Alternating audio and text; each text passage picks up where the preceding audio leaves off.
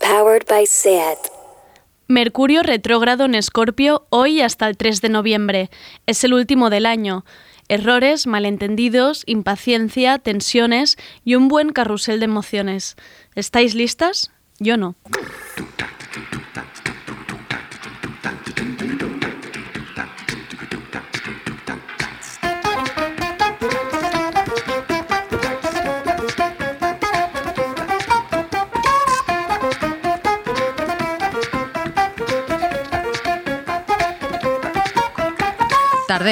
Con Andrea Gómez.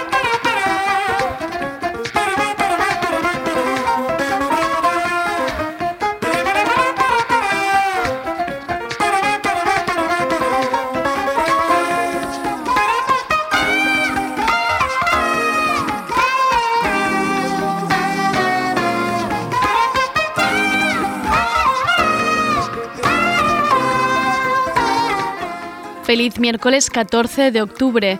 Mirad, en realidad digo feliz porque yo ya no sé, entre los avances de las medidas que saltan antes a Twitter y las propias medidas que luego duran dos días porque las tumba el Tribunal Superior de Justicia, pues yo ya no sé qué se puede y qué no se puede hacer.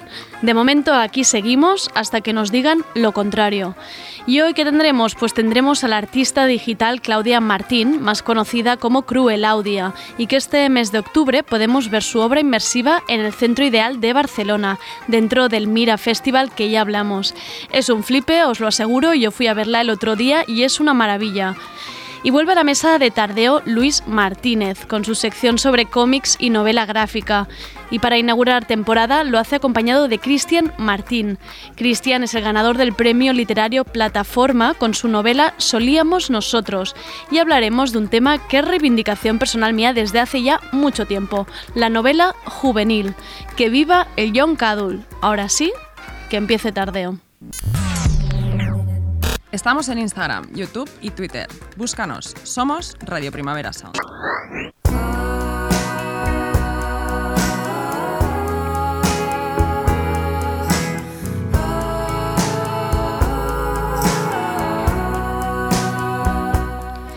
Julia Jacqueline, cantante australiana a la que hay que querer con mucha fuerza, ha sacado dos nuevos temas hoy.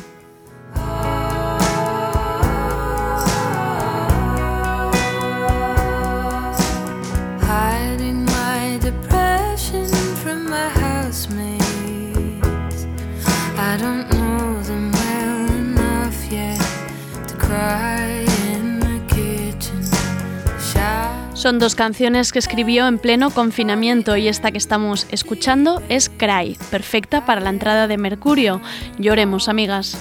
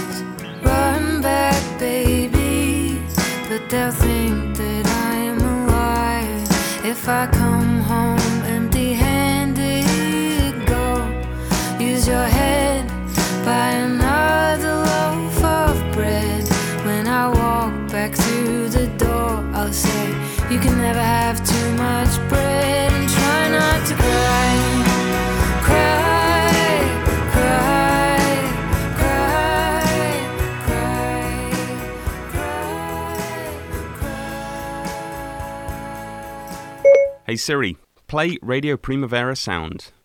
Okay, check it out. RPS, powered by SAT. Coge papel y boli. Hey girl, it's the first time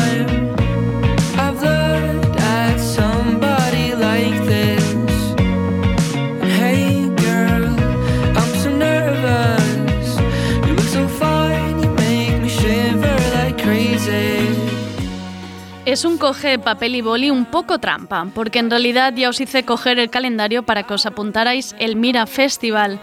Como ya hablamos en su momento con las directoras del festival, el Mira es un ciclo mensual de proyecciones inmersivas que podemos ver cada jueves en el Centro Ideal de Barcelona. Y ahora puedo hablar con propiedad porque fui el pasado jueves y flipé con el espacio. Es chulísimo que tengamos unas instalaciones así en la ciudad que puedan acoger producciones, exhibiciones y festivales como el mismo Mira. Y este mes de octubre, atención, el ciclo que podemos ver los jueves es Tabita Resaire, reflexionando, yo creo que me he inventado el nombre, pero siempre lo hago, reflexionando sobre el poder del agua, las tecnologías y el colonialismo. Y después de eso podéis ver el proyecto del artista digital Cruel Audia, bajo el nombre Mainstream.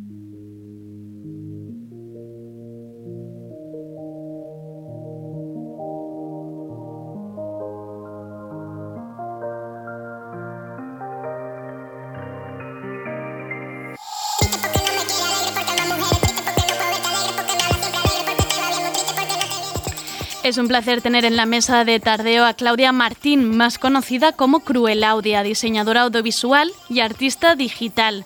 Entre sus trabajos encontramos proyectos de diseño gráfico, artworks y videoclips donde se mueve entre el 2D y el 3D. Destacaría además las entrevistas maravillosas que ha hecho en su canal de YouTube bajo el nombre de Body Backyard, como parte de un trabajo que reflexiona sobre los cuerpos digitales y el concepto de avatar. La última con HJ Darger es un sueño de charla. Y por supuesto su último proyecto con el Mira Festival, que todavía podéis ver mañana jueves día 15 y el próximo jueves 22. Ahora sí, hola Claudia, ¿qué tal? ¿Cómo estás? Hola, bien, un poco nerviosa. No, ¿por qué? Sí, ya ves, estamos aquí de charleta, tómatelo como una charleta de bar. Em, Claudia, yo, bueno, en muchos sitios se encuentra, ¿no? Claudia Cruelaudia, artista digital. ¿Cómo te gusta definirte a ti? ¿Te va bien este concepto? ¿Te... Sí, creo que artista digital es un término un poco paraguas para... Porque yo soy una persona también que le interesan cosas muy diversas y que intento siempre relacionarlas todas entre ellas. Así que creo que artista digital puede ser... Creo que se ajusta más a mí que diseñador audiovisual, por ejemplo. Ya. ¿Y las distintas ramas que dirías que te, que te dedicas o que tocas? Ahora mismo el 3D es mi principal método de expresión y Dentro del 3D intento siempre enfocarlo desde un punto de vista eh, social, cultural. O sea, me interesa la cultura digital, el arte digital y me interesa también ver qué se puede hacer con el 3D más allá de crear eh, elementos estéticos. ¿no? Vale. ¿Vale? O, sea, como un poco más como una herramienta para explorar, para investigar, para, ¿no? para hacer tus líneas de investigación propias. Sí, sí. Em, y Claudia, ¿cómo, empiezas en, esto? Mm, ¿Lo tenías claro? ¿Empiezas a trastear tú en casa? ¿Cómo, ¿Cómo va el proceso? Pues se podría decir que todo empezó con el 3D, que era una asignatura que yo daba en la uni, que realmente odiaba porque me llevaba fatal con mi profesor y estuve a punto de dropearlo muchísimas veces, pero al final como que en casa empecé a practicar y encontré que era la herramienta con la que yo podía representar mejor las cosas que tenía en mi cabeza, por así decirlo, que es como lo que me permite hacerlo más, más fiel. Y a partir de aquí, un poco vino rodado el tema de hacer artworks para artistas pequeñitos, bueno, que estaban también en emergencia como yo. Y podríamos decir que, o sea, justo antes del confinamiento, yo tenía que empezar a hacer el TFG y no sabía qué quería hacer y al final salió el programa. O sea, de Body Backyard es mi TFG en realidad. Vale, vale. Y ha sido a partir de ahí que se ha, o sea, ha explotado toda esta inquietud que yo tenía dentro que no sabía ni cómo llamar casi o cómo qué forma tenía, pues al final se ha podido canalizar en este programa y creo que es como mi camino, o sea, me siento muy a gusto en esta rama de cultura, investigación. O sea, que te acabas de descubrir y has dicho, esto es lo que, lo que yo quiero hacer. Sí. Pues qué, qué bonito, oye. Y totalmente autodidáctica, como dices, o sea, era una asignatura de 3D, pero luego tú has ido en tu casa eh, practicando, imagino viendo vídeos, mm, probando. Sí, mi formación de 3D es mayoritariamente autodidacta. Podríamos decir que me enseñaron a usar la interfaz, pero todo lo demás ya es obra mía. Pues, pues admiración plena, porque mira, yo veo, un yo veo el, el cinema 4D y me empiezan a sudar las, las manos directamente. Em, realmente sí que se ve en, en- en tu obra, que sí que hay esta, este trabajo de, de investigación y análisis. Tienes un vídeo de YouTube que me encanta, que no sé por qué no está multiplicado de views, que es el de, el de 360, que entras como en una casa de muñecas con ASMR. Em, esto es porque tú vas probando, quieres ir mm, testeando, se te ocurren ideas e intentas probarlo. Eh, yo tengo mucha inquietud en la experimentación de formatos audiovisuales, por así decirlo. ¿Vale? Y eso, en concreto, es un encargo de, de la uni. No, no me acuerdo si fue en tercero o en cuarto, pero que nos plantearon un enunciado que era como, haz el proyecto de tus sueños. Tú venga. Y yo, en plan, vale, no tengo ni idea de 360, tampoco sé, en plan, sé que me gusta la SMR, pero ya está, ¿no? Hasta aquí. Hasta aquí. Y, y me lancé a la piscina, construí una maqueta. A mí me apasionan las cosas pequeñitas, los mueblecitos y las, las cositas así. Y construí una maqueta con sus pósters, la empapelé, le puse los muebles. Y dije, vale, pongo la cámara en medio y el ASMR es como, eres eh, mi muñeca secuestrada y yo estoy yo por arriba en plan loca con guantes, como haciéndote cosas y dándote comida. No, no, es una espero que te pusieran un 10. Sí, saqué un 10. Bien. Como mínimo que nos llevemos eso. Em, Claudia, para los oyentes, yo porque ya he disfrutado de la proyección mainstream, tampoco no, no quiero contarles mi punto de vista, pero para que los oyentes que no conozcan nada, ¿qué, cuéntanos de qué va este proyecto, qué querías transmitir. Mm, Vale. Eh, mainstream nace un poco desde mi punto de vista en relación a las mujeres que hacen cosas y que crean contenido en Internet. Es decir, yo considero que la mujer siempre está mucho más en el punto de mira que el hombre cuando crea contenido y sus gustos siempre son mucho más cuestionados, sobre todo cuando crea contenido popular. Es decir, las mujeres que juegan a videojuegos o las mujeres que hacen streamings son mucho más cuestionadas que los hombres, porque es que su presencia, incluso en los propios videojuegos, también es más cuestionada. Entonces, en relación a este tema de la mujer estando en el punto de mira, quise coger eso y coger estéticas que están un montón de moda ahora, que están explotando, y unirlo todo y como hacer una, una hipérbole de, de lo que es esta situación, ¿no? Para decir en plan, eh, soy una chica, me gustan cosas que están de moda, no pasa nada, haré streamings, jugaré a videojuegos, haré lo que quiera si yo lo considero y, y no pasa nada, y es así, no pasa nada que a las chicas le gusten las cosas que están de moda. Claro. Lo haces un poco partiendo de tu propia experiencia en Internet, em, de lo que has visto. Em, yo no hago streamings, eh, ni soy youtuber, por ejemplo, como tal, pero eh, sí nace de una experiencia de, de observación. O sea, yo, el mundo de los videojuegos y así, bueno, que esto se puede ver en mi programa también, es una cosa que a mí me gusta mucho estudiar y tal, porque, bueno, creo que el papel de la mujer necesita, de la mujer y el, de la representación no binaria en general, Exacto. eh, necesita ser mucho más importante. Entonces, bueno, la experiencia sí, podría decir que es experiencia propia a través de la observación. ¿Y qué ha supuesto para ti trabajar en un festival como Mira? Porque estamos hablando de que tú empezabas este trabajo, encontrabas el camino y de repente, oye, estás programada dentro del festival Mira, que no es moco de pavo.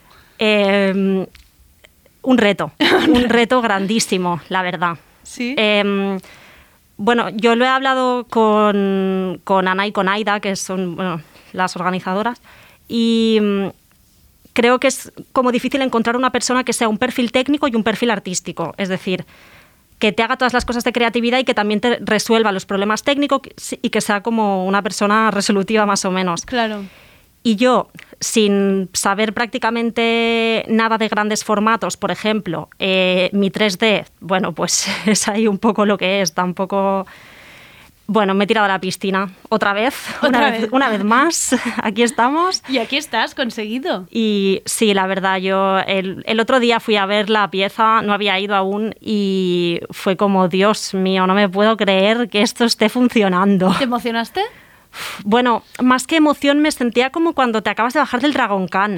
O sea, tenía como una adrenalina en plan el corazón a tope. Qué bueno. Claro, es que eh, para el oyente, para el que no entienda, una cosa es hacer 3D para una pantalla pequeña, la otra es son esos grandes formatos, esas dimensiones, esos renders que me imagino que de esto debiste sudar la gota gorda. Sí, además en la pieza no solo trabajo con render, también he trabajado con, me he grabado a mí misma.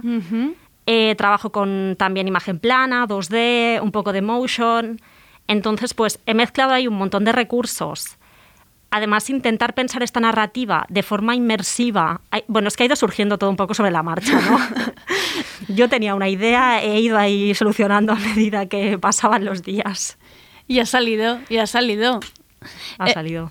Claudia, tienes con Paul Lorant em, el estudio y marca em, Cruella Lorant, ¿no? ¿Cómo definiríais vuestro estilo para que lo entienda la gente que no ha entrado en vuestro Instagram? Que si entra se ve rápido, ¿eh? Pero quien no os conozca, Pues la verdad es que eh, ese proyecto está ahora un poco aparcado. vaya por Dios. Eh, es, una, es una cosa que empezamos eh, a finales del año pasado como estudio multidisciplinar. En ese momento nos centramos más en hacer accesorios con muñecos que encontrábamos, eh, cosas que comprábamos de segunda mano y así. Hicimos un par de eventos y lo empezamos un poco como a ver qué sale. Los dos estábamos un poco parados también. Yo estaba acabando la carrera, él eh, ya había terminado la carrera y estaba un poco en plan, bueno, ¿y ahora qué hago? Entonces, como bueno, en ese momento nos funcionó muy bien, pero ahora, después de la, bueno, después del confinamiento, es como que todo ha cambiado un montón y ahora realmente estamos en otras cosas. Yo me, me he graduado, entonces se ha quedado ahí un poco parado. Pero bueno, la idea es estudio multidisciplinar.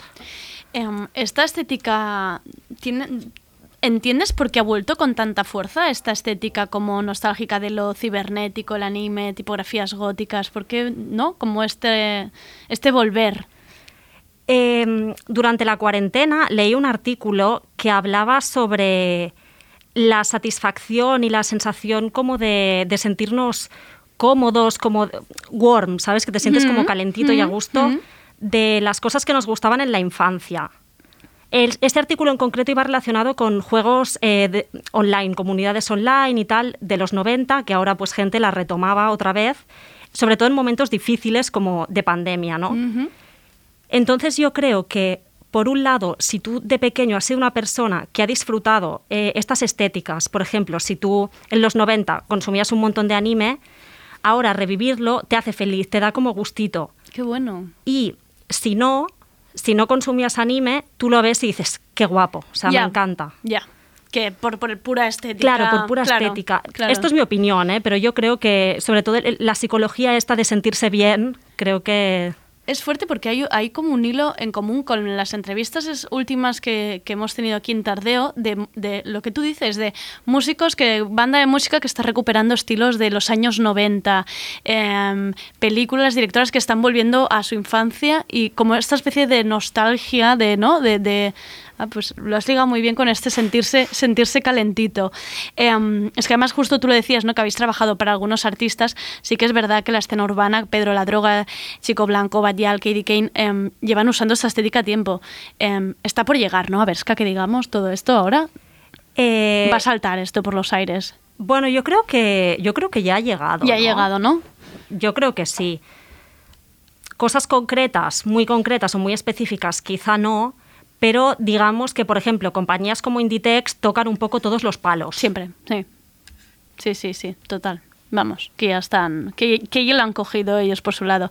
Oye, y cuéntame un poco lo del trabajo este de, de Body Backyard, ¿cuál, cuál era la idea, por qué, cómo empiezas, qué querías, qué querías averiguar con este trabajo. Vale. La hipótesis inicial o, o la idea así como eso que se empieza a mover, que no sabes muy bien qué es, no tiene mucha forma. Yo me planteaba eh, el concepto de avatar que tenemos a día de hoy, cómo se ha ido modificando con el paso de los años del concepto de avatar que había en el inicio de los videojuegos. Vale. Entonces, empecé con una investigación que analizaba el término avatar desde su etimología, significado de la palabra, y luego hacía un desarrollo histórico del propio concepto, es decir, pasando por los juegos de rol, en plan juegos de mesa, eh, primeros videojuegos, primeras comunidades online, juegos de rol online, mm, etc., hasta llegar a día de hoy, un poco también mirando qué posibles aplicaciones puede tener el cuerpo digital, ¿no? O sea, como el avatar en el marketing, los Instagramers estos que son avatares, el avatar en el media, eh, Vocaloid, Hatsune Miku, ¿sabes? Un poco. Qué está pasando ahora con eso. Y de aquí pues surgió esta idea de, el cuerpo digital, de plantearse el propio cuerpo digital, hacer entrevistas como presenciales en lugares digitales, No sé, yo también tenía ganas de aprender y consideré que el formato de entrevista es guay porque no solo aprende el espectador, sino que también aprendo yo y aprende la persona entrevistada. Súper. No, y además esta idea de hacerlo en entornos digitales con cuerpos digitales, la verdad es una maravilla. Para el oyente que quiera buscarlo, está en el canal de YouTube de Cruel Audio y ya veréis que las tres entrevistas que hay colgadas son una ma- maravilla. A pesar de haber entregado el trabajo, ¿vas a continuar con el proyecto? Sí. Bien. Ahora estaba en un pequeño hiatus porque tenía mucho curro y también porque estaba trabajando en mejorar mi calidad de audio. Sobre todo porque el audio es, está un poco roto porque bueno, lo grabé eh, con el móvil grabando una llamada de, con el iPad y luego grabando la pantalla de mi portátil. Wow. Entonces era un poco precario. Mucho intermediario. Sí, Bueno, pero ahora tengo un ordenador nuevo y ha mejorado la calidad de audio exponencialmente. Cada uno tiene los recursos que tiene, oye, Claudia. Eh, oye, ¿y algo que no que tengas entre manos que nos puedas adelantar ahora que has saltado ya proyectos, proyectos de grandes dimensiones, que ya estás en tu camino? ¿Qué, qué nos puedes adelantar? Pues ahora como me acabo de graduar y no sé muy bien qué va a pasar, mi vida está un poco... En stand-by. Sí, a la deriva ahora mismo. Como todo, que como general la vida de Sí, todos, creo. Pero eh, mi pasión es el contenido divulgativo y voy a reactivar mi canal de YouTube y también tengo pensado algo en Twitch, streaming Wow, va así. o algo así. Siempre intentando pues darle una vuelta a enseñar, a aprender y a estas cosas. No, la verdad es que se te da de maravilla y a mí es que tus vídeos y tus entrevistas eh, me han encantado. Em, buscarla, buscarla Cruel Audia en Instagram, tiene web, tiene canal de YouTube y oyentes, si os habéis quedado con más ganas, todavía quedan dos jueves para ver su proyecto mainstream dentro del festival. Mira que ya hubo gente que me escribió por el Instagram diciendo, ¿qué es eso de las lucecitas y los colores? Quiero ir. Pues es esto. Lo de las lucecitas y los colores es el Mira Festival y está sucediendo dentro del centro ideal. Claudia, muchísimas gracias por venir a Tardeo y por contarnos tu historia y tus proyectos. A ti por contactarme. Un abrazo.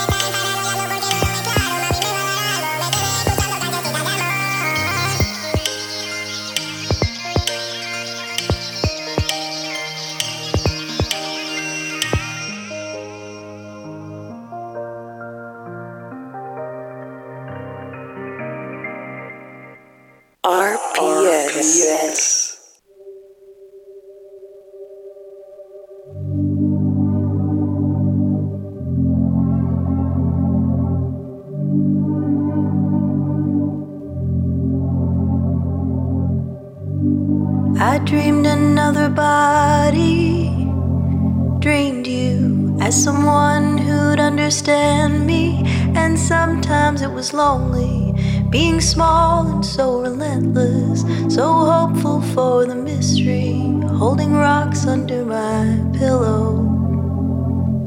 Os dejo con esta maravilla de la cantante Rachel Kiel. El 23 de octubre sacan nuevo disco y esto que escuchamos es un avance. Se llama Ava Gardner. Disfrutadla.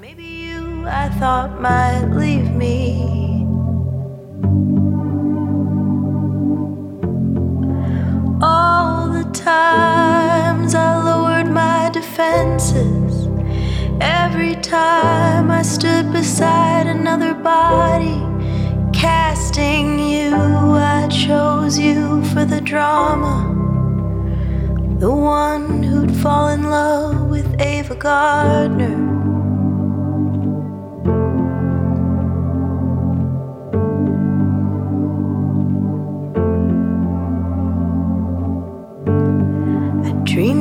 Novel,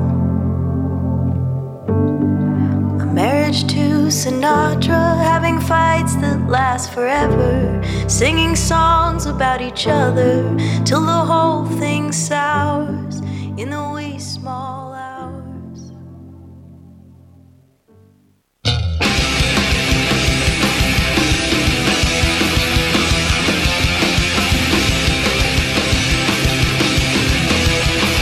Historietas y cómics con Luis Martínez.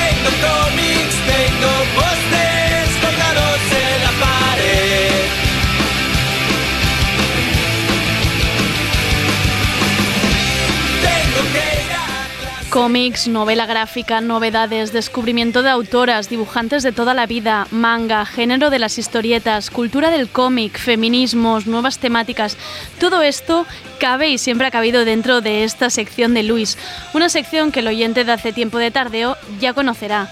Es una sección, un espacio que se remonta al programa Magazine de Alicia Álvarez y Sergi Couchard, porque en el papel hay que seguir reivindicando el cómic y dar a conocer todo lo que sucede entre viñetas. Bienvenidas a Historietas y Cómics.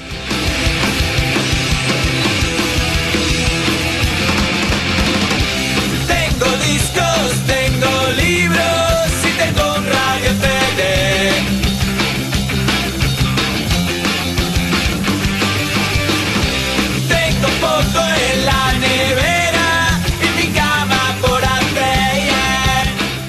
Y el jefe supremo de este espacio es nuestro querido Luis Martínez, que repite temporada.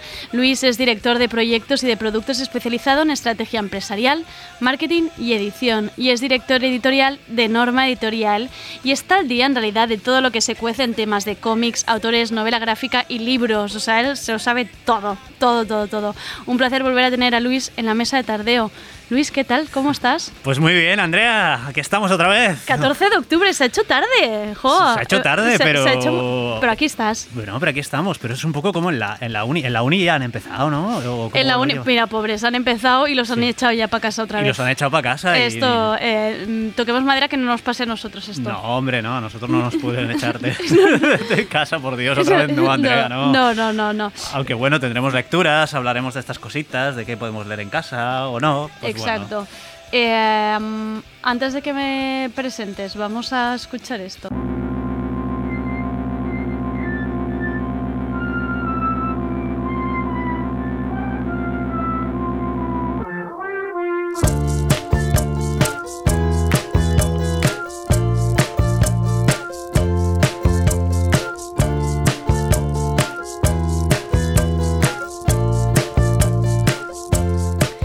Estrena sección y vienes acompañado. Cuéntame quién tenemos en la mesa.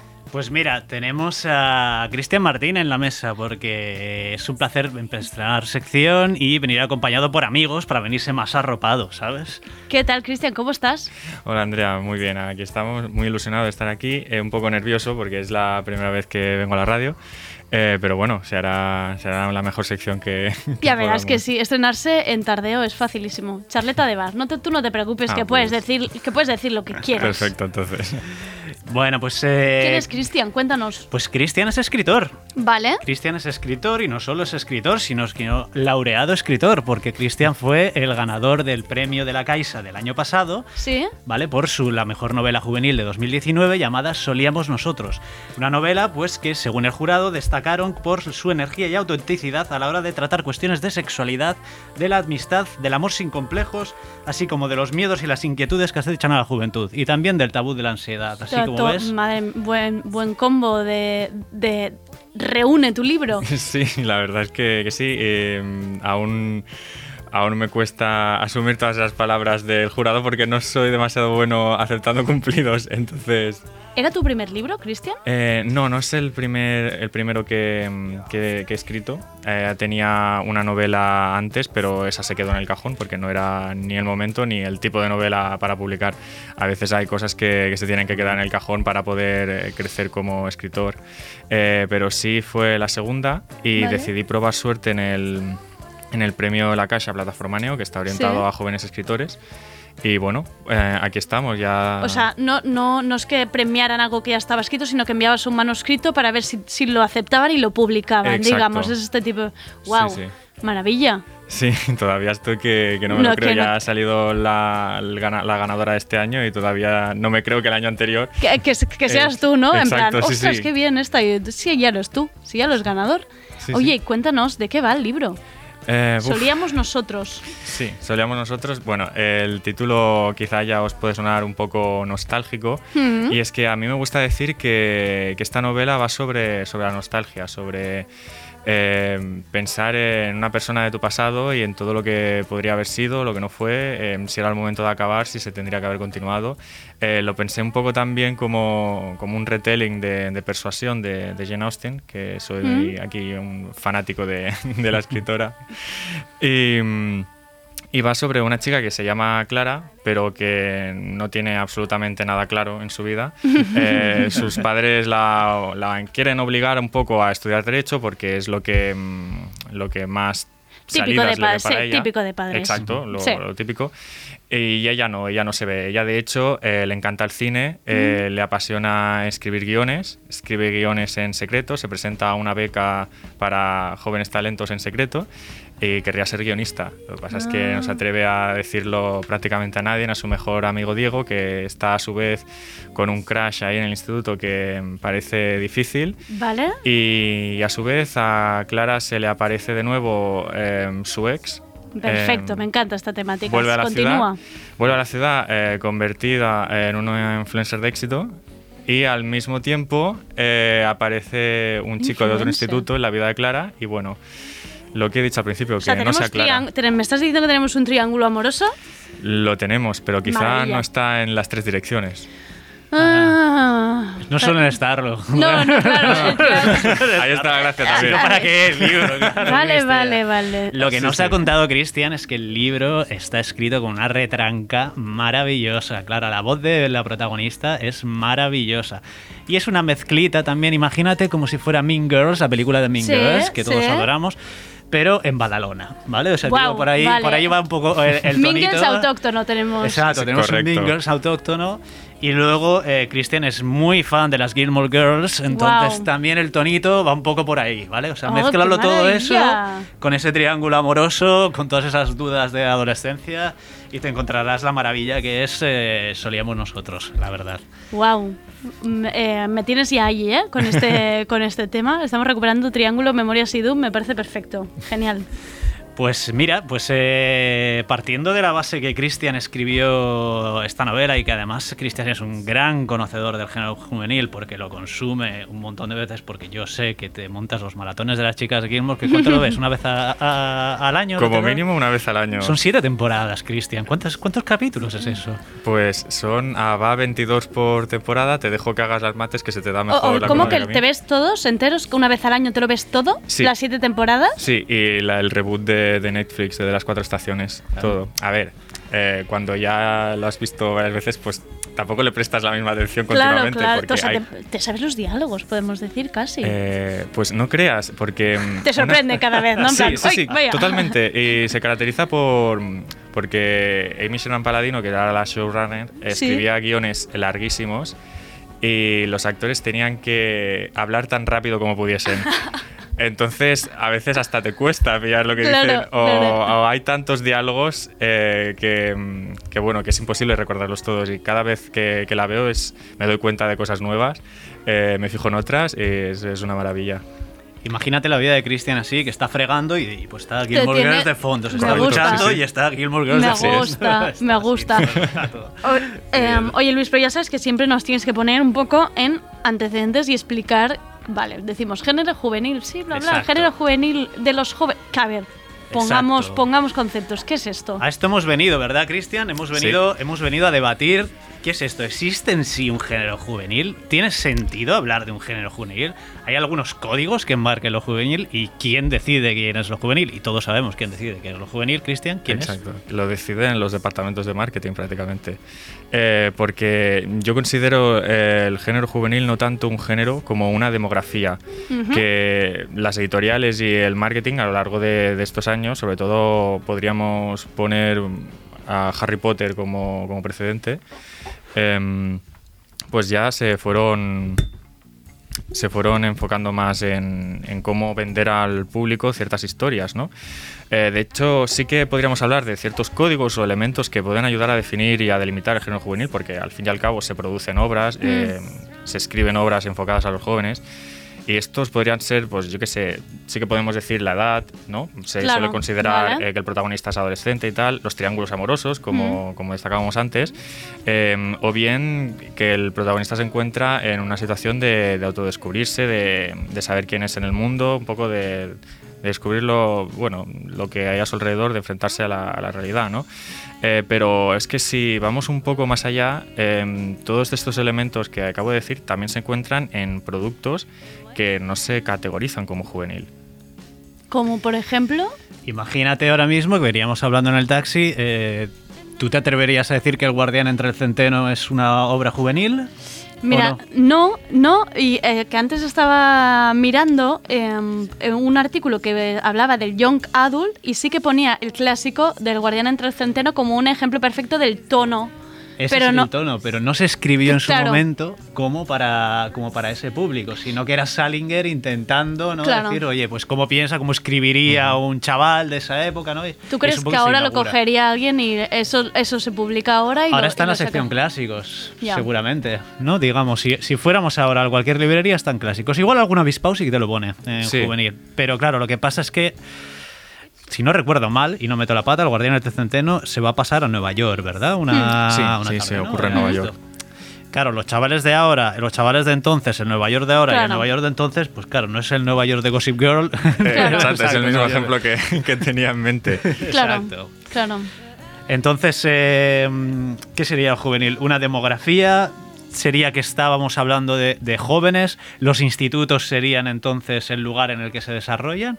¿Qué- ¿De qué estamos hablando entonces en lo juvenil? Pues es que ahora dices lo de los institutos. eh, en realidad, mm, no, no podemos tomar eso tampoco como una. A Carrie la meteríamos en juvenil. Claro, es que ahí, ahí es donde, donde queremos llegar. Eh, claro, tenemos historias como Carrie que ocurren en un instituto. ¿Se puede considerar juvenil? Mm, pues depende de la visión que le quieras dar a ello también, ¿no? Al fin y al cabo, ahora se me pueden ocurrir varias películas o series que han homenajeado a Carrie y que sí que se consideran juveniles. Eh, pero también hay novelas de fantasía que se consideran juveniles y ahí no aparece un instituto por ninguna parte. Eh, ahora está el género llamado, género demografía ya, como queramos llamarlo, del New Adult, Sí. que consumen adolescentes, pero quizás no son tramas tan adolescentes, no ocurren en el instituto, ocurren en la universidad, se tiene sexo, se habla de sexo sin de esto. Ah, yo, Cuando- ¿sabes que pensaba que el New Adult era... O sea, seguía siendo como jóvenes, pero que lo leían adultos. Es, es decir, yo. O sea, yo me creía que- ¿sabes? Gente de espíritu joven como yo, que ya me considero adulta, no, básicamente. tú Young Adult, Yo soy Andrea. Young Adult, ¿eh? Vale, es que ya no sé estamos, dónde me Estamos en Young Adult. Vale. Sí, yo New estoy- Adult se empezó a utilizar, eh, o al menos eso recuerdo yo de mi época de bloguero, eh, con novelas del tipo. Hubo una que, que lo pegó fuerte, que se titulaba Maravilloso Desastre. Eh, novelas también como After, que esa ya es mucho más Uh, sí. Eh, y se, um, ahora no me confundo yo, que también puede, puede ser que, haya vivido engañado, pero eh, el New Adult eh, se refiere a estas eh, historias, novelas que casi, casi pasan como juvenil, pero se explora más el sexo, las relaciones más maduras o de 50 de sombras de. Grey, podemos decir. ¿Eh, ¿Cómo? 50 sombras de Grey. Yo iría, Casi, yo iría por euforia más, Ah, vale. Sí, exacto, Vale, sí. vale, Hablamos vale. más de, de universidad, por ejemplo. Vale, vale. Eh, de hecho, a veces me han categorizado mi novela como New Adult. Ah. No tengo muy claro por qué, eh, pero eh, podría ser considerarse también por, yo qué sé, por tener una un poco, voy a decir madurez con la boca chica, porque Ya. tampoco, Ya tampoco se entiendo por trata de, de ser Mm. maduro ni menos inmaduro, sí, ¿no? Pero, sí. entonces es un poco complejo todo, porque es que si nos paramos, en el momento en que nos paramos a pensar un poco y, y a explorar, en el- en intentar definirlo, es cuando nos damos cuenta de que en realidad no hay nada definido y que las barreras son completamente difusas y que a ver si todo va a ser un problema de visión, de prejuicios Ya, o total. de marketing.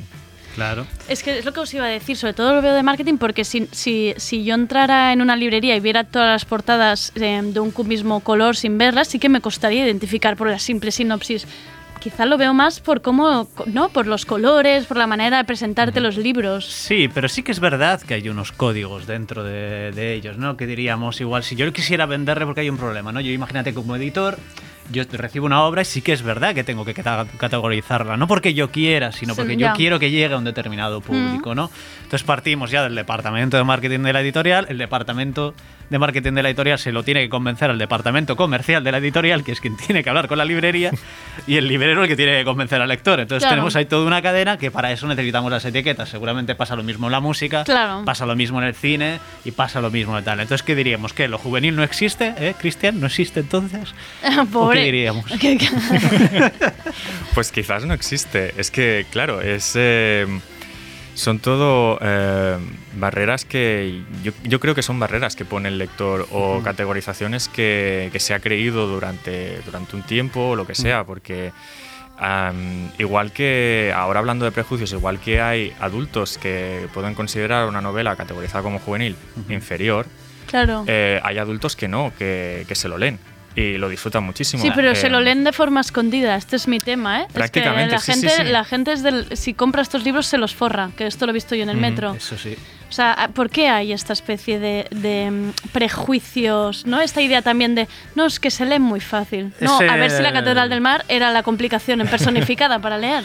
Es el alta cultura o baja cultura de siempre. Lo mismo que pasaba con los tebeos, que hemos hablado muchas Sí, veces aquí mismo. sí. ¿no? Los tebeos antes, estos son dibujitos, estos son para chavales, estos tal. Y es como, eh, ¿te has cogido un víbora? ¿Te has cogido Exacto, un Cairo? Claro. ¿Te has cogido esto? ¿Te has, has leído a Nazario, que es Sonar Corma, el detective travesti que va por el rabal de Barcelona? Claro. ¿Tú crees que realmente esto es para chavales? Y te lo meten todo en la sección cómic, ¿no? Digamos. En lo juvenil ha pasado un poquito lo mismo, yo Sí. creo, ¿no, Cristian? Sí, a mí me gusta mucho poner eh, ejemplo un poco viejo quizás ya, porque ah, son casi 10 años, de Los Juegos del Hambre. Eh, es una novela juvenil, Como me gusta. eh, la protagoniza una chica de 17 años, hay un triángulo amoroso, pero esconde todo un... Bueno, no esconde porque yo creo que es bastante obvio, pero hay toda una crítica política a un sistema eh, de rebelión, eh, etcétera, que a mí cuando yo lo leí con 16 años, eh, para mí fue como, pues como mi V de vendetta. Claro, revelador, sí, sí, Mm, total. Totalmente. Una, hay una crítica política y social de lo que es Estados Unidos y de lo que sigue siendo, de la sociedad del espectáculo, que, que me, que me voló un poco la cabeza. Y, y yendo un poco más allá, es que se podrían sacar eh, un montón de... Se podría hacer un análisis eh, literario, crítico, como, como los que hacía en la universidad de ese libro perfectamente, con un montón de cosas. Podría invocar a, a, a filósofos para reflexionar sobre, sobre los temas que se tratan, como todo esto de la sociedad del espectáculo, ¿no? Eh, y sin embargo está ahí como juvenil Sí. y, y hay adultos que se lo, se lo toman como, como novelita ligera, Exacto. en lo que decías tú antes, ¿no? Además que me, que me da la sensación que en distopia juvenil em, Mm. se, ha, se ha llegado mucho más lejos que... O sea, es que hay muy buenos libros en distopia juvenil, o sea, una, Sí. una auténtica maravilla y en ciencia ficción y es como, ¿por qué de repente esto está como pues, bobadas de niños? Bueno, eso siempre se ha tratado. Por ejemplo, la ciencia ficción siempre se ha tratado como un, eh, como un tema menor, las distopías menor, pero no dejan de ser más que críticas de la sociedad vigente. O sea, tú cuando analizas cualquier obra de ciencia ficción, básicamente, cuando veías 1984, antes se reirían de 1984. ¡Ja! ¿Quién se ríe ahora, sabes?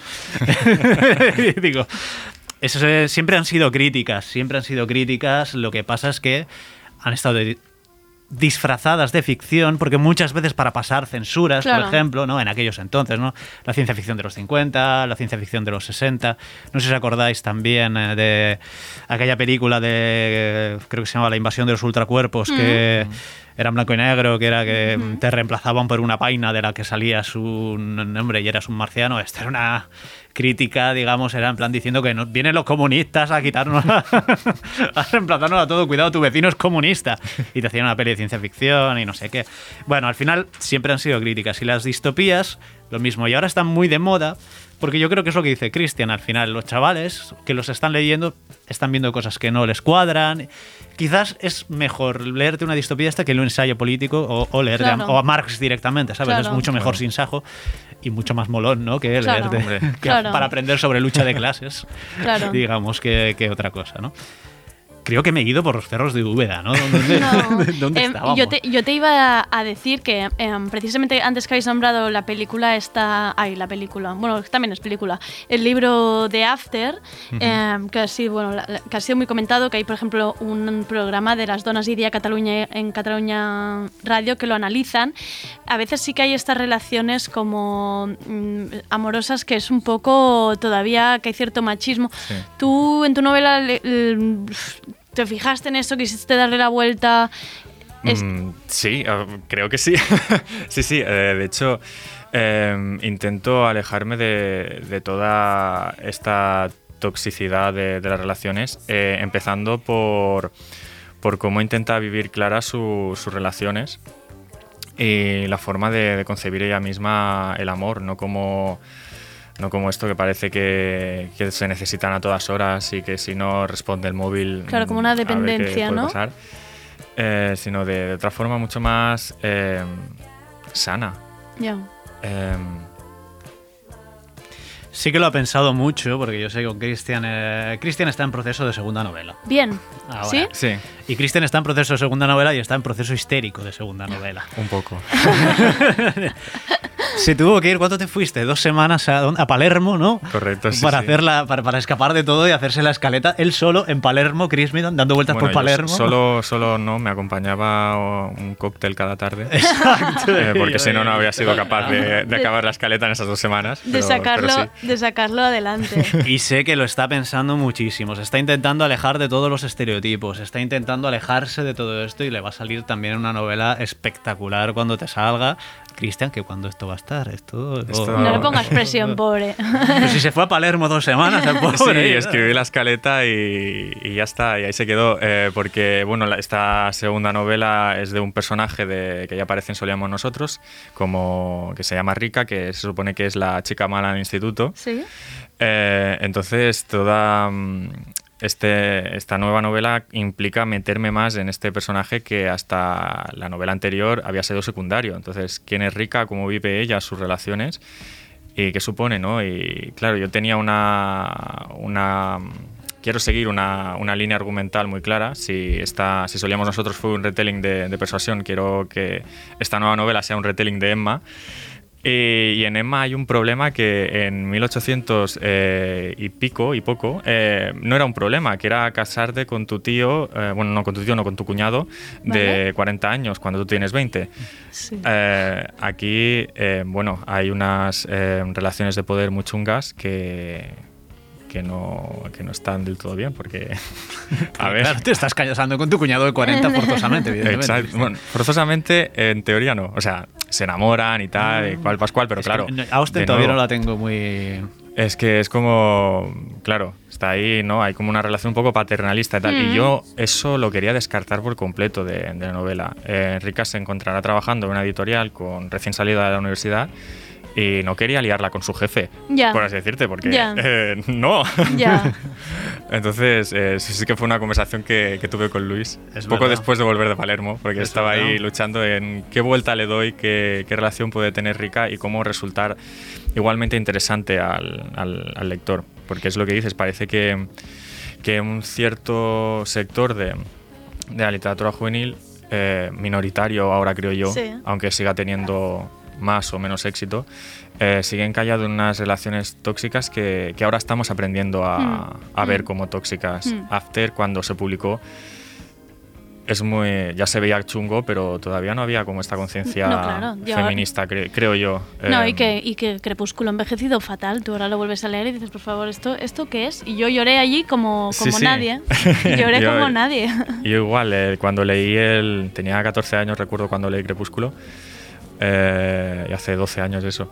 Eh, y no me pareció tan de esto. Ahora lo leo y sé que hay ciertas actitudes que, que me rechinan bastante, pero también observar un poco que Bella eh, actúa todo el rato por ella misma Sí. y dice y, y está ahí en esa relación y lo dice varias veces en, a lo largo de la saga porque ella quiere o sea, sabe que es peligroso sabe que todo esto y está ahí porque Claro. sí porque ella quiere Eh, que es eso se romantizan también en esta saga ciertas actitudes que, Claro. que no y también es una relación un poco bueno un poco no porque uno es un ser sobrenatural y la otra Sí, es una humana relación de poder, sí, sí. Eh, se romantizan dinámicas de poder chungas Claro. eh, Y, pero al mismo tiempo Vela está ahí y en ciertos libros, en Eclipse actúa por ella misma, ¿no? Para, para intentar salvar algo. También en Amanecer. Entonces, Sí y no. Es que yo con Ya. Crepúsculo tengo una relación muy complicada. Una relación de amor-odio. Yo tengo el, Sí. nuevo, el- tengo el nuevo ahí en la mesita. Me da miedo. Me da miedo meterme en la cabeza de Edward. No sé si, no sé si quiero a la edad que tengo ahora. Em, Luis, tema cómic juvenil ya es doble, es doble, doble rasero ya, ¿no? Si el cómic ya está cómic juvenil ya, entonces ¿qué hacemos con el cómic juvenil? Bueno,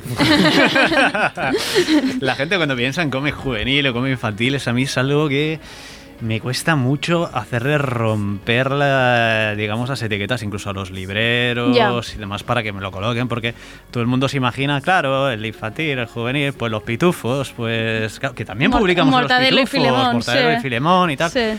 Pero oye, hay otras cositas, como dicen en literatura. La literatura se, se ha utilizado además mucho el género juvenil para subvertir, ¿no? Un poco todo esto, para deconstruir. Completamente, porque yo creo que eh, en el punto en el que el, el género juvenil eh, se contempla como un mercado de segunda, eh, hay más espacio, o se intenta al menos, hay nuevas voces que intentan reivindicar aquello, eh, Mm. en lo que, lo que voy a decir, se convierte en un espacio mm, casi disidente, de, de rebeldía, de voy a poner las reglas porque este es el mundo en el que, en el Qué que vivimos bueno. ahora, señores.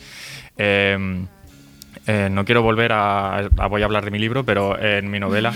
eh, en mi novela hay únicamente dos personajes heterosexuales. O sea, de los principales, solo dos son heterosexuales. Eh, y recuerdo una conversación que tuve con mi hermano que, que me comentó, eh, me comentó, pero eh, es que no es un poco raro que en la misma clase o en el mismo curso haya tanta gente. Tanta, tanta diversidad. Exacto, Pues, tanta es diversidad. lo que hay. y, y claro, es que eh, ha, ha habido. Estás acostumbrado a leer otras cosas Exacto, que, y, no te, y no te rechinaba. Exacto, estás acostumbrado a eso también y, y ahora parece que no, pero antes parecía que en una clase o en un curso todo el mundo era normativo. Ya. Porque estabas obligado a ello. Claro, O sea, claro. A, a encajar, a, Claro. a ser como, como los demás, a ser normativo, ¿no? Como, Claro. como acabo de decir. Eh, entonces, em, claro, eh, tenemos ahora toda una cantera de, de autores eh, que intentan entrar en estas nuevas narrativas, en estos nuevos personajes, en mostrar la realidad, en acompañar a todos estos chicos, chicas, chiques que están viviendo ahora y que, que quieren verse reflejados en, lo que leen, porque existen, porque están ahí y es una realidad y, la literatura juvenil viene a explorarlo y hablar de ello, porque alguien tiene que poner voz. ¿Has tenido reacciones de lectores, de gente joven? ¿Te escriben? Porque además en esto de, de la novela juvenil, para, para mí lo mejor que hay es la Mm. comunidad, porque eso sí, en internet, foros, fanbooks, eh, todas estas cosas son a mí me parecen maravillosas. Eh, te escribe en plan, oye, eh, me ha encantado, me identifico con Clara, es, es una maravilla. Sí, más de, más de una persona me, me ha escrito comentando que, que la historia de Clara le, le ayudó, eh, no tanto en el sentido de la sexualidad, sino en, en el tema de, de querer estudiar lo que, Claro. lo que ella o él quiere estudiar. Eh, otras personas me han comentado que, que Diego se han visto muy reflejados en él, Ujú. en, en los problemas que tiene o en cómo vive también su sexualidad o que se han visto reflejados en esa experiencia que está teniendo, que está teniendo Diego, ¿no? Y, y es bonito que te lleguen mensajes así porque Claro. dices, no solo es que el libro esté llegando, sino que puede ayudar Claro. o, o también cambiar la visión del mundo. Eh, porque una de las cosas que, que tenía claro eh, que quería hacer con la, con la novela era, era precisamente esto y también intentar hacer clic en la mente del lector. Eh, ahora te voy a hacer un poco de, de spoiler, Andrea, pero en, Vaya. no es hasta el capítulo 5 en que reveló el género de Alex, que es el- la expareja de Clara. Ah, eh, cla- ah, me- Eh, haciendo. es- era- mi idea era un poco de, mm, de hacer mostrar al, al lector. Qué idea preconcebida eh, tenía en la exactamente. cabeza. De hecho, claro. cuando, cuando se anunció el fallo y tal, algunos de los comentarios que leí por Twitter y tal decían: Vaya, em, otra novelita heterosexual de Happy Flowers, no sé qué. Es como, bueno, eh, No quizá has- debes no esperar un par de capítulos. No, no te lo has leído. Ahí, ahí, se, ahí se demostraba quién, quién no Sí. se, quién no se lo lee. Pues como dice Cristian, el, el campo de batalla está en la literatura juvenil y lo mismo que el cómic juvenil. El cómic juvenil no son solo los pitufos que también están muy bien, no son solo los Yakaris, no son solo Mortadelo y Filemón, sino que también tenemos ficciones similares. Hemos hablado, creo que en este programa alguna vez, de, de Steven Universe, por ejemplo, que es, eh, nosotros sacamos los cómics en Norma y también es la serie de televisión en la que son todo personajes con géneros no binarios, Guau. digamos, es todo el rato, es, eh, que son las gemas de, cristal. eh, Las gemas de cristal, sí. Sí, que te curan si, están, si estás mal, ¿no? Sí. Son personajes que cambian de hombre, mujer, forma o lo que sea en cualquier momento y no hay ningún problema. De hecho, eh, Steven en cualquier momento de repente se hace una fusión y cambia a mujer, Sí, cambia no de sé qué. hecho, es- es, es la, bueno, como, como el punto fuerte de, de esta serie, ¿no? Que, como ha dicho Luis, son estas heroínas, o, o heroínas, por ponerles un género, Mm. que vienen del espacio, eh, son gemas de cristal. No tienen género en realidad. Claro. Están caracterizadas con unas formas, unas percepciones que nosotros sí que definiríamos como género femenino. eh, pero que quizá no lo son. Y yo recuerdo muchísimo que me voló la cabeza eh, un- eh, uno de los primeros episodios de la serie, que, que Steven Universe se fusiona, porque estas gemas se pueden fusionar entre ellas, Eh, se fusiona con, con una amiga suya y de golpe Steven es mm, mujer o lo que nosotros diríamos como mujer y yo pensé...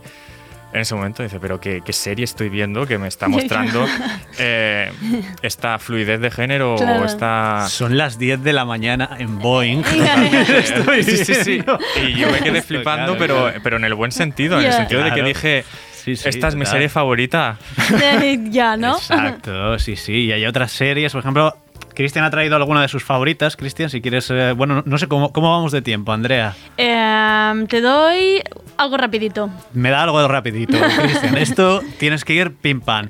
Eh, cómics que creas tú que hayan deconstruido esto, que vayan en la línea del discurso que hayas eh, que hemos comentado aquí y que te vuelen la cabeza a ti, que te gusten igual que Steven Universe. Para Tiene que ser un 2-3, apuntemos. responde a la vez. Sí, Vale, para que nos pues- apuntemos. Pues Exacto. Snot Girl, decididísimo. Snot Girl es la nueva obra de Brian Lee O'Malley con Leslie Es Hume. not girl. S-N-O-T girl. Exacto. Exacto. Eh, a Brian Lee O'Malley quizás le suena más a la audiencia de Scott Pilgrim. Eh, Sí. Y bueno, va de, va de una influencer de, de éxito que tiene una alergia muy fuerte, suelta mocos, y tiene que, tiene que ocultar eso porque, claro, no queda glamuroso ¿no? que una Claro. influencer tenga, tenga mocos. No te creo que este sea. la- o sea, me fascina que De esto sea hecho, así. sí, sí, así empieza Es el cómic. Y, recuerdo que yo me lo compré porque, porque leí Brian Lee O'Malley, a mí Scott Pilgrim me flipa, y dije, ya está, pues voy a probarlo. Ya. Y conforme leía, eh, pues poco a poco me fue volando más la cabeza, más ahora todavía, porque yo la sigo desde Estados Unidos con las grapas. Y bueno, los últimos capítulos es que, mm, o sea, no sé, no, no sé hacia dónde va a llevar Brian la historia, pero yo estoy dentrísimo. Qué y, bueno. y bueno, conoce esta, esta influencer, eh, cuando se empieza a tomar las pastillas que le controlan la alergia, pues conoce a una chica. eh, tiene una, empieza a tener una relación un poco extraña con esta chica porque no sabes si quiere ser su mejor amiga, o sea, si es, es Naughty, la protagonista quiere ser el- la mejor amiga de Caroline, de Chica Guay, o, O es que hay algo más. más. Y- Vale. Pero claro, todo se complica cuando de golpe... eh, No cuentes lo- nada, ¿eh? ¿Me estás ya contando Estoy spoilers? contando el primer capítulo. Ah, lo- no Es que luego se pone muy linchiano el tema, eh, aparte. ¿eh? Ah, Sí, sí, ¿sí? es que Es muy loco el tema. en el- Es en el- muy en el- loco. solo en el primer capítulo, bueno, sale de fiesta, Lottie sale de fiesta con, con Caroline, chica guay, y la mata en el baño. Coño. Vale, veo ya, ya veo que esto de repente te da, te da giros. Pero es que a la mañana siguiente o a los dos días Caroline aparece tan pancha como si no hubiera pasado nada. A ver, pero no es que la mate, ¿eh? Ah. O sea, sí, Bueno. que, sí que la mata, pero no la mata intencionadamente. Aquí que eh, no nos pongamos Sí, sí, sí, se le caen las pastillas de la alergia en el baño que son redonditas y Caroline pega un resbalón que se abre la cabeza. Ah, ostras. Bueno. Eh, entonces, eh, claro, ya se queda como he matado a Caroline y al cabo de un día o dos aparece como, si, no hubiera nada. Pasado. Y, Y, aquí, bueno, y aquí, hasta aquí puede Sí. leer, que si no la gente no nos Sí, va a comprar sí, el cómic. Sí, pero- ya me estoy viendo que estaba a punto de explicarlo, de explicarlo todo. ¿Qué más? ¿Qué más recomiendas? eh, también recomendaría eh, Historias de Amor eh, con Monogatari de Tagura Toru, es un manga en este caso. Vale. Y este trata de, bueno, el protagonista eh, descubre que, por casualidad, que uno de sus compañeros de clase es gay. Estamos hablando de, de Japón, que Japón sigue siendo una sociedad bastante homófoba en la que Mm. la sexualidad se vive para adentro completamente. Mm. Y mm, quizá es un cómic que a nosotros nos puede resultar un poco extraño porque to- o, o quizá un poco más anclado en el pasado, pero en realidad se trata de una historia de, de descubrimiento, de aceptación de cómo este chico descubre que su compañero de clase es gay y le da igual y quiere ayudarlo a, a que a él también le dé un poco más igual. Wow. Em, Fascinante. ¿eh? sí, sí, y está tratado Este es con... historia de amor. Sí, historias de amor. Historias de amor. Eh, me parece que, si no me equivoco, serán tres tomos. Eh, de momento en España está publicado el primero y lo recomiendo mucho. Eh, también siguiendo con, con el manga, este no lo he traído porque se lo tengo en mi casa y se ha quedado ahí. es, eh, que es, es uno que se titula No te rindas Nakamura, ¿Vale? eh, que es eh, hilarante. Eh, supernatural es básicamente un chico que está enamorado de, de otro chico de su clase y que es muy tímido y que no sabe cómo acercarse y bueno poco a poco se van haciendo amigos y es un, es un tomo único de amistad de momentos que te ríes muchísimo y es todo súper dulce y qué más cómics así mm, otro podría ser Heartstopper ese ya es un cómic eh, anglosajón. Em, que va pues un poco de... Tiene la misma premisa, son, es un chico que, que se enamora de otro chico de su instituto, que parece que a lo mejor no está en su misma onda, eh, pero quizás sí. Y bueno, es uno de estos cómics que a mí me gusta decir que te dejan el corazón calentito, porque es Ay, muy qué- tierno. Este es una bonito. lectura de súper tierna, eh, súper natural, de esto es así y punto, y todo se trata con una normalidad, eh, naturalidad, mejor dicho, eh, absoluta, increíble, y, y es que te deja un good feeling que, que da gusto. Me ha gustado lo del corazón calentito. Eso sí que podría ser un género. El género del, del el corazón. corazón calentito. Del me corazón. En librería. ahí, Eh, ¿eh? exacto. Corazón calentito. nueva nueva Nueva sección, etiqueta. Eh, oye, chicos, eh, lo tenemos que dejar aquí porque llevamos muchísimo rato, pero me ha encantado porque es algo que yo quería reivindicar, que es novela y cómic juvenil. Por favor, oyente de tardeo que estás en tu casa, déjate estar de tonterías y métete en estos mundos, que es lo que han dicho ellos. Eh, ¿Qué te ponen en la cabeza? Hay Exacto. historias de amor, hay distopia, hay mm, reflexiones, hay filosofía, hay política, hay de todo. Afuera prejuicios, afuera ideas preconcebidas y a disfrutar. Exacto. Exacto. Luis, muchísimas gracias. Muchas ti, gracias por Andrea. volver a Tardeo. Ahora esto hombre, ya será mensual. Cristian, muchísimas gracias por venir a presentarnos tu libro y por hacer esta defensa férrima de los libros Corazón Calentito, Género Juvenil. Gracias a vosotros por invitarme y Ha me lo he pasado muy bien. ha sido un placer.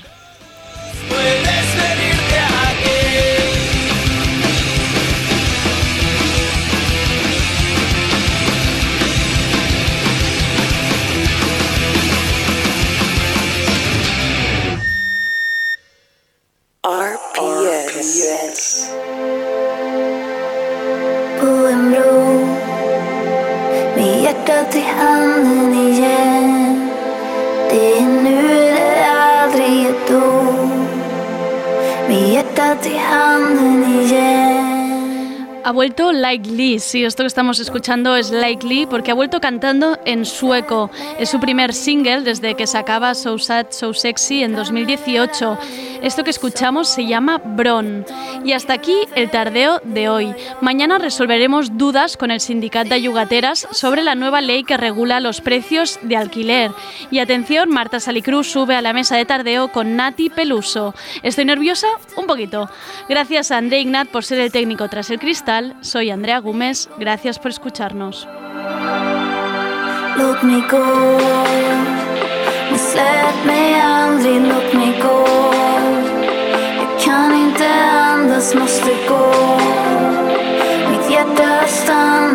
Go.